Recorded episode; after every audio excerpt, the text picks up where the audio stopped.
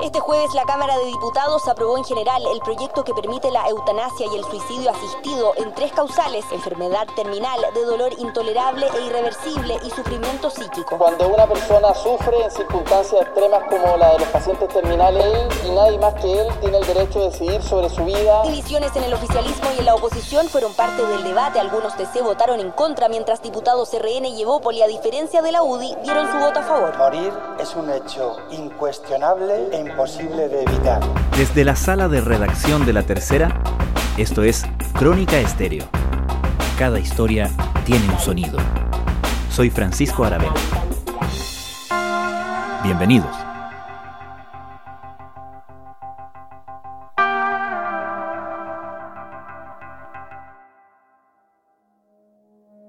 79 votos a favor y 54 en contra, la Cámara de Diputados aprobó en general el proyecto de ley que busca regular la eutanasia en nuestro país.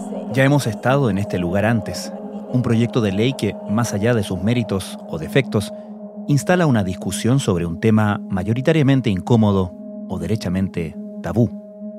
La semana pasada, la Cámara de Diputados aprobó en general el proyecto de ley que permite a las personas pedir, en ciertas circunstancias, la eutanasia. Se trata de un proyecto antiguo, pero que al reactivarse ha despertado nuevamente la conversación sobre la llamada muerte digna, la libertad de los individuos, las objeciones de conciencia y el rol del Estado en otorgar los cuidados y atención necesaria a quienes van a morir. En este capítulo de Crónica Estéreo conversamos con un doctor que trabaja en esa área donde los pacientes enfrentan la muerte inminente y que reflexiona sobre cómo nuestra sociedad se aproxima al tema. Pero antes, conozcamos qué plantea el proyecto de ley.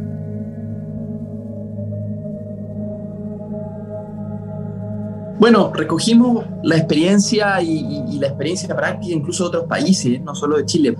El diputado Vlado Mirosevich es uno de los impulsores del proyecto de ley que regula los derechos y deberes que tienen las personas en relación con acciones vinculadas a su atención en salud con el objeto de permitir la muerte digna o eutanasia. Una experiencia en donde hablamos con familias de pacientes, ¿no? Hablamos con, especialistas, con, con, estudiosos del tema, particularmente en el caso holandés. Y aquí en Chile, bueno, tuvimos un debate con varios bioéticos, ¿no? Que están dedicados a ver estos temas de ciencia y ética, o salud y ética, ahí podemos aprender, por ejemplo, una cosa fundamental y es que este es un proyecto de ley que reconoce el derecho a la persona, al paciente, respeta la voluntad del paciente. Por lo tanto, no puede ser un tercero el que toma la decisión, por ejemplo, sobre la eutanasia, que hay, hay harto debate sobre si la familia puede decidir o no. La verdad es que nuestro proyecto solo considera la posibilidad de que sea el paciente y nadie más que el paciente el que tome una decisión como esta, porque de lo contrario podría, eh, primero, no se haría cargo del principio de libertad individual y segundo, podría prestarse también para abusos ¿no? de cualquier otro tipo. Por lo tanto, lo, dejamos restringido a eso. Quiere decir entonces que un paciente que no es capaz de manifestar su opinión o decisión sobre sí mismo no podría acceder a una eutanasia, ¿correcto? Claro, lo que sí es que en el proyecto, esto es una de las cosas que aprendimos en otros, en otros países, es que el paciente puede dejar una, una voluntad anticipada, ¿no? Ya en información internacional, la eutanasia y el suicidio asistido dejarán de ser un delito en España. Esta tarde el Congreso de los Diputados de ese país aprobó por mayoría regular el llamado final de la vida. Es decir, un registro nacional que se crea con esta ley que considera la obligación del médico de tener que revisar este registro nacional antes de, de, cualquier procedimiento médico. ¿Por qué? Porque efectivamente un paciente podría no estar en, la, en, el, en, pleno uso de sus facultades mentales o podría estar incluso inconsciente como para expresar su voluntad, pero si él lo dejó con anticipación, la verdad es que el derecho sigue vigente. Entonces, esto, esto es lo que se conoce como testamento vital, aunque en estricto rigor no es un testamento pero opera como un testamento, ¿no? Es la figura del testamento vital. Yo lo dejo con anticipación y digo, si estoy en estas circunstancias médicas, estas son las instrucciones que yo le dejo al equipo médico. Así quiero que me traten, o que no me traten, o que me dejen de tratar, por ejemplo. Que me dejen de suministrar alguna sustancia o alguna tecnología que prolongue artificialmente mi vida. Claro, son alcances que existen también en legislaciones o regulaciones que no necesariamente son de, de eutanasia, ¿no? Que a veces existe la instrucción de, por ejemplo, no resucitar, que en caso de, del paciente enfrentar una situación en la cual el desenlace más probable parece la muerte, eh, su voluntad es que el equipo médico no luche contra eso, ¿correcto? Claro, exactamente. Uno, de hecho, en estricto rigor, esto que no existe en Chile, con esta ley de eutanasia se va a crear, porque yo mm. puedo dejar instrucciones médicas no solo referido a la muerte digna, yo puedo dejar instrucciones sobre otras cuestiones médicas, ¿no? Y por lo tanto, aquí se crea una figura que va a servir para otro tipo de enfermedades, para otro tipo de mm. circunstancias, que creo que es una muy buena figura. Aunque en Chile tenemos bajísima práctica de, de, de testear, ¿no? De, los testamentos en Chile patrimoniales, digamos, no son una práctica muy extendida, pero aún así esto puede ser mucho más extendido y, ojalá que sirva no solo para la eutanasia, que sirva para cualquier otra circunstancia. Eso le quería preguntar porque se ha mm, debatido y supongo que ha aprendido mucho respecto de cómo ha funcionado o no la manifestación de voluntad de los donantes, por ejemplo, de órganos, cuya voluntad no siempre se, se respeta, no importa que lo hayan dejado así explícitamente manifestado. Sí, es un buen ejemplo porque en el caso chileno un paciente podía ser donante, ¿no es cierto?, al minuto de ir al registro civil a cambiar su célula de identidad, de actualizarla. Eso aumentó la cantidad de donantes de manera muy importante, pero la familia en última instancia ha podido oponerse. En este caso, nosotros no le damos ese poder a la familia. Por lo tanto, si, la persona hizo una instrucción previa eh, a través de este registro que está legalmente eh, reconocido, no hay capacidad, incluso si es que la familia se opone, de que el médico pueda hacer una cosa distinta a la voluntad del paciente. Yo creo que ese es el principio fundador de este proyecto, es respetar la voluntad del paciente. Y entonces ahí en eso la familia no tiene un poder de decisión. ¿Cuáles son las otras condiciones estrictas que establece la ley para eh, solicitar asistencia médica para morir?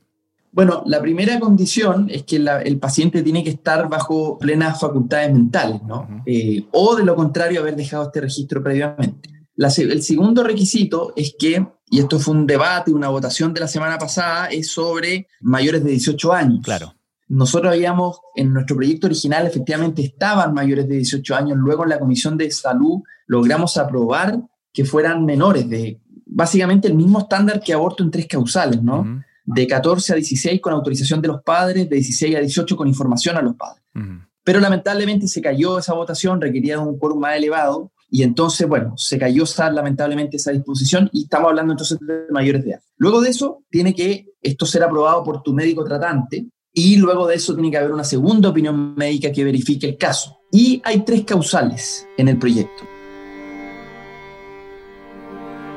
La primera causal son enfermedades terminales, es decir, la ciencia médica ya llegó a su, a su límite, no te puedo ofrecer una curación y entonces el diagnóstico es que la muerte está próxima en el tiempo. La segunda causal es enfermedades que pueden no ser terminales, pero que son dolorosas desde el punto de vista físico, ¿no? Ahí están todas las enfermedades degenerativas, que comienza en un periodo de tiempo más largo, que una enfermedad terminal, empieza a deteriorarse el paciente y empieza a sufrir dolores intolerables, ¿no? La ley habla de dolor intolerable. Y lo tercero es un sufrimiento psíquico que no es lo mismo que enfermedades mentales o psiquiátricas. Las enfermedades mentales están absolutamente descartadas de este proyecto de ley, sino que sufrimiento psíquico es cuando un paciente eh, y esto lo hicimos inspirado en la, bueno, toda la legislación, casi toda la legislación internacional, pero también en la película de Mar Adentro, de un caso real español. De Ramón San Pedro. De Ramón San Pedro, en donde él no tiene una enfermedad terminal porque era una tetraplegia, pasó 30 años en cama de postrado, tampoco tenía sufrimiento físico, que es la segunda causal, porque él no sentía su cuerpo, solo podía mover su ojo y un poco, un poco de su cabeza. Por lo tanto,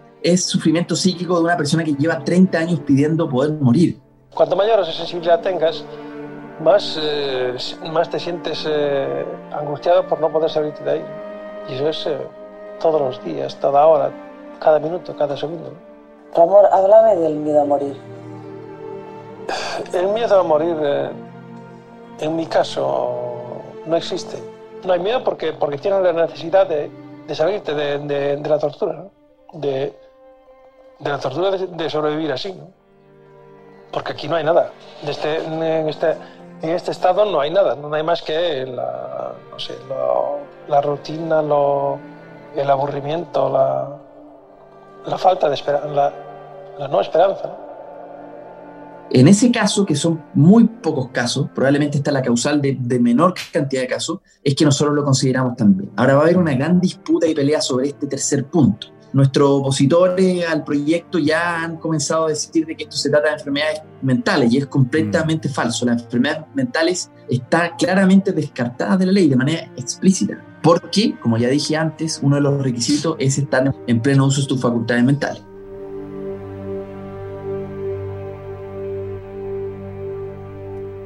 Entiendo que también se habló de que junto con esto se garantizara por parte del Estado una atención pertinente de cuidados paliativos.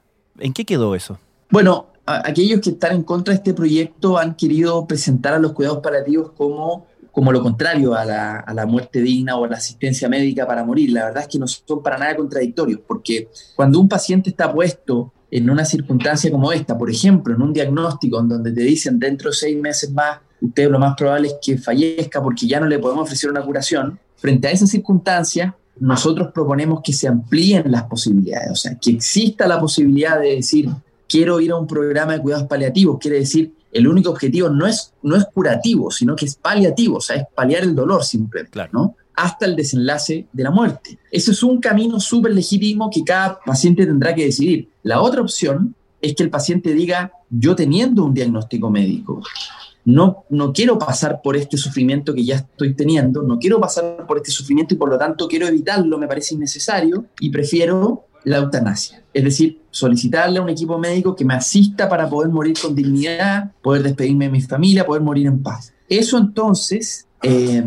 son las dos opciones, no son en ningún caso una contradicción, por el contrario, este proyecto no obliga a nada, sino que solo amplía tu libertad para que tú definas qué quieres hacer. Vamos a esperar que nos citen al, al, al, Congreso para poder plantear cuáles son aquellas indicaciones que el Ministerio de Salud debiera plantear, pero nos parece que es, es el lugar adecuado que se discuta en el Congreso donde se discuten las ideas como esta. Ahora, Lamentablemente en Chile los cuidados paliativos son todavía un programa reducido solo a las enfermedades eh, oncológicas de, claro. asociadas al cáncer. Por lo tanto, no cualquier enfermedad dolorosa tiene acceso a los cuidados paliativos. Eso es la pelea que estamos dando entonces, ¿no? Si es que el gobierno está en contra de este proyecto de eutanasia, bueno, lo impulsaremos igual en, la, en el Congreso, pero mientras tanto, lo que sí depende del gobierno es que ponga plata y financiamiento para ampliar los cuidados paliativos. Para las otras enfermedades que son dolorosas también, pero no son oncológicas.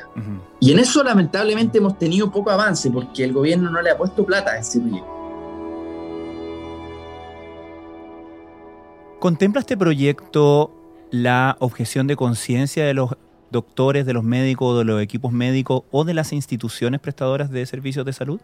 Sí, lo contempla en cuanto a los médicos porque, y a los equipos médicos, no, no solo al médico, sino que también al, al, resto del equipo, ¿no? Y esto es básicamente porque lo decía al inicio, esto es un proyecto de inspiración liberal y desde ese punto de vista lo más relevante ahí es la libertad de conciencia, ¿no? No podríamos, si le reconocemos el derecho al paciente, no le podríamos entonces eh, no reconocer el mismo derecho al, al, médico tratante o al equipo, ¿no? Es decir, ellos tienen también posibilidad de decir, esta práctica médica va en contra de mis propios valores y mi propia conciencia y entonces no quiero participar de esto. Eso es perfectamente legítimo y, y, está contenido en el proyecto. Lo que no está contenido en el proyecto es la posibilidad de que las instituciones tengan objeción de conciencia. Por una razón muy, muy sencilla, las instituciones no tienen conciencia así de simple. No, no conozco ese tratado filosófico de alguien que haya sostenido que las instituciones tienen conciencia. Pero sabrá que es una discusión que se planteó muy fuertemente con el proyecto de aborto en tres causales.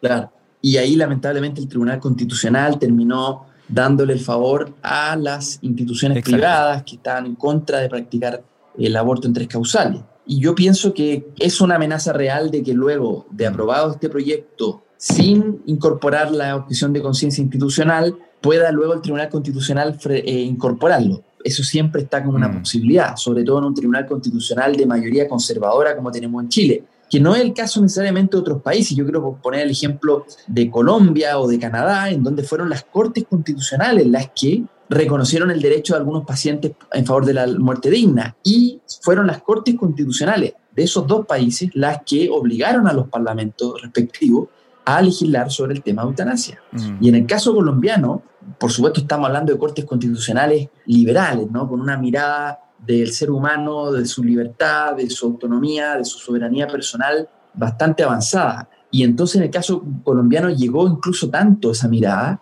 que lo reconocieron también para casos de menores de edad, de menores de edad que en el caso de Colombia desde seis años en adelante, porque los menores de edad también pueden estar sufriendo de manera intolerable una enfermedad. Ciertamente, la muerte es solo la parte final de la vida, entonces debe estar cubierta por la misma dignidad que se le pide al resto de la vida. Por eso se dice que el derecho a morir dignamente es parte normal de los derechos humanos y que se le debe respetar a la persona. Y no veo por qué tenemos que entonces al menor de edad obligarlo a sufrir y a los otros no. No veo por qué esta, esta ley tiene que obligar a sufrir.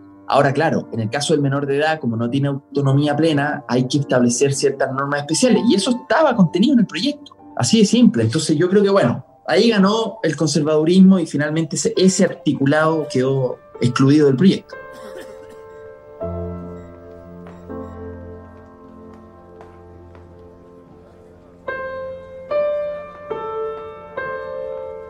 Diputado Vlado Mirosevich, muchas gracias. Bien, muchas gracias a ustedes. Un abrazo.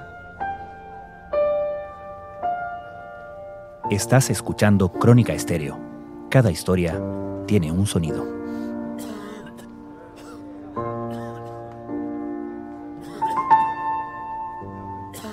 ¿Cuánto se discute el tema de la eutanasia y el acceso a una muerte digna entre médicos y pacientes?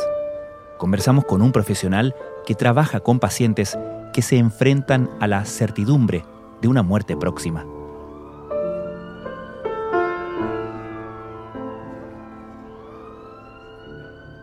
Ya era hora que nos tocara a nosotros como sociedad que comenzásemos a hablar estos temas que hace 15, 20, 30 años eran totalmente tabú. El doctor Germán Gómez Álvarez es médico internista de la Unidad de Geriatría y Cuidados de Fin de Vida del Hospital San Juan de Dios.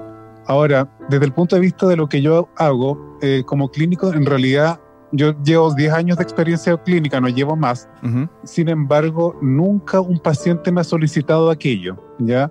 Y de las personas en las cuales, o sea, no estoy diciendo en ningún momento que esto no deba conversarse, sino que a mí no me ha tocado. Y con las personas que trabajan en medicina paliativa, que son los pacientes que están, por ejemplo, en terapia, por ejemplo, con cánceres avanzados, igual es poco frecuente. No digo que no se dé, sin embargo, por lo general siempre hay alguna, eh, especialmente este tema surge porque muchas veces existe un síntoma al cual no está siendo tratado de forma efectiva o no está siendo pesquisado de forma exhaustiva por parte del equipo médico. Y ahí surge un poco este, este tema de la eutanasia, especialmente con el tema del dolor no, no controlado. Puede ser un dolor, puede ser un episodio depresivo el cual no nos estamos dando cuenta como equipo médico, porque en realidad el, tema de la muerte es un tema que es bastante angustiante. Cuando tú eh, tienes como una fecha de caducidad que se está acercando, especialmente cuando se te detecta una patología terminal, es como una fecha que ya existe. No es como que si yo salgo a la calle y me atropella un bus del Transantiago,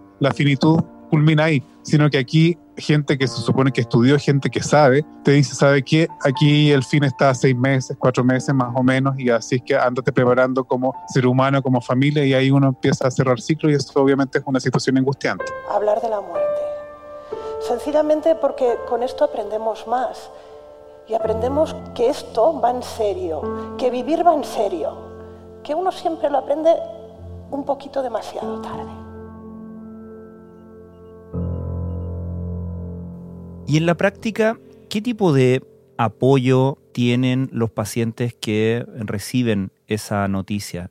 Mira, existen, grosso modo, hay dos tipos de pacientes. Uno son los oncológicos y los otros los no mm. oncológicos. Por ejemplo, aquí en Chile tenemos una ley de cuidados paliativos oncológicos, Correcto. de los cuales se establece una canasta con una serie de medicamentos, con una serie de atenciones, los cuales están garantizados por ley por el Estado. Sin embargo, hay un grupo de pacientes los cuales no estamos viendo, que son un grupo de pacientes los cuales tienen patología no oncológica, por ejemplo, una insuficiencia cardíaca eh, avanzada, una patología pulmonar avanzada, y este tipo de pacientes quedan un poco a la deriva en este contexto. Y quizás ahí es donde nosotros como sociedad o como sociedad médica quizás tengamos que apuntar de mejor manera. Y este es el grupo donde no tenemos cómo llegar a fin de cuentas. Y muchas veces patologías avanzadas desde el punto de vista eh, médico no oncológicas requieran algunos cuidados los cuales son, o sea, los cuales deben ser garantizados por parte del Estado. Por ejemplo, no sé, eh, se me viene a la cabeza una fibrosis pulmonar en etapa avanzada, una insuficiencia cardíaca también en etapa avanzada, una insuficiencia renal con agotamiento de capital vascular, etc. Doctor, quería preguntarle cómo se maneja o cuánto se conversa, reflexiona en su práctica el tema de el llamado eh, doble efecto, que eventualmente atenuando los síntomas de una persona, el dolor, por ejemplo, se ocasione o se acelere el proceso de fallecimiento de esa persona. Claro, tienes razón respecto al uso de algunos medicamentos, especialmente algunas dosis de opioides en dosis altas pueden generar un cierto tipo de doble efecto donde tú buscando un efecto analgésico, también puede existir un efecto de depresión respiratoria donde es muy difícil hacer un estudio propiamente tal porque éticamente es muy complejo de implementar. Sin embargo, uno puede asumir por la farmacocinética del medicamento, o sea, del cómo funciona, que pudieses, comillas, acelerar un poco el proceso del fallecimiento de un paciente. Sin embargo, aquí tu fin primigenio es que el paciente no tenga dolor. O sea, aquí tu fin médico es aliviar un síntoma desagradable y el efecto colateral es que produzca, por ejemplo, una depresión eh, respiratoria. Pero el motivo de tu accionar médico es calmar el síntoma. Finalmente, doctor, quería preguntarle, ¿hay algo que a usted le gustaría que la gente, el público, en este caso nuestros auditores, tuvieran particularmente en mente cuando conversamos, discutimos o nos enfrentamos a informaciones respecto de un proyecto de ley que regula la eutanasia? Mira, en primera instancia, a mí lo que me gustaría es que se hablase de la muerte sin tapujos, sin, porque la muerte es algo que es inherente a la naturaleza humana y a, toda la, a todas las especies en, que habitan la faz de la Tierra. Otra pregunta de un chico de tres años, ¿qué es morir? Morir es dejar de existir. No es un estado, porque cuando uno muere no está muerto, sino simplemente no está más. Una persona muerta ya no está en ningún lado y lo único que queda de ella es lo que los demás pueden recordar o sentir al pensar en ella. Nosotros quizás como sociedad occidental vemos la muerte como un fracaso y en realidad es parte de la vida. Y muchas veces nosotros vemos como la, la, muerte como un total fracaso. Sin embargo, hay muchas culturas, como las culturas que son más orientales, que aceptan la muerte de otra forma. Y nosotros tenemos que de repente abrir este tema a la discusión, donde podemos como familia saber lo que quiere nuestro papá, lo que quiere nuestra mamá, lo que quiere nuestro abuelo, para lograr finalmente una buena muerte lo que es a fin de cuentas el, eutanatos, o sea, lo que es un, eso significa eutanasia, una buena muerte. Lo que yo quiero para mí, una muerte tranquila, ojalá una muerte sin dolor, una muerte ojalá alrededor de, mi, de mis familiares, de mis seres queridos. Lo que me gustaría es que este tema finalmente dejara de ser un tabú y se conversara, porque muchas veces uno en la práctica clínica, ¿qué es lo que ve? Que llegan muchos pacientes gravemente enfermos y cuando llega la hora de ofrecerle algún tipo de terapia o de no ofrecerle algún tipo de terapia porque en realidad la patología ya está muy avanzada, en realidad uno se encuentra con una especie de pared familiar donde en realidad este tema nunca se habló. Y ahí recién estamos conversando las cosas cuando ya la situación de irreversibilidad y la, y la situación de gravedad es prácticamente inminente. Doctor Germán Gómez Álvarez, muchas gracias por esta conversación. Ya, pues, hasta luego. Señores jueces, autoridades políticas y religiosas, ¿qué significa para ustedes la dignidad? Sea cual sea la respuesta de sus conciencias, sepan que para mí esto no es vivir dignamente. Yo hubiera querido, al menos, morir dignamente. Hoy, cansado de la desidia institucional, me veo obligado a hacerlo a escondidas, como un criminal. Deben ustedes saber que el proceso que conducirá a mi muerte fue escrupulosamente dividido en pequeñas acciones que no constituyen un delito en sí mismas y que han sido llevadas a cabo por diferentes manos amigas. Si aún así el Estado insiste en castigar a mis cooperadores, yo les aconsejo que les sean cortadas las manos, porque eso es lo único que aportaron. La cabeza, es decir, la conciencia, la puse yo.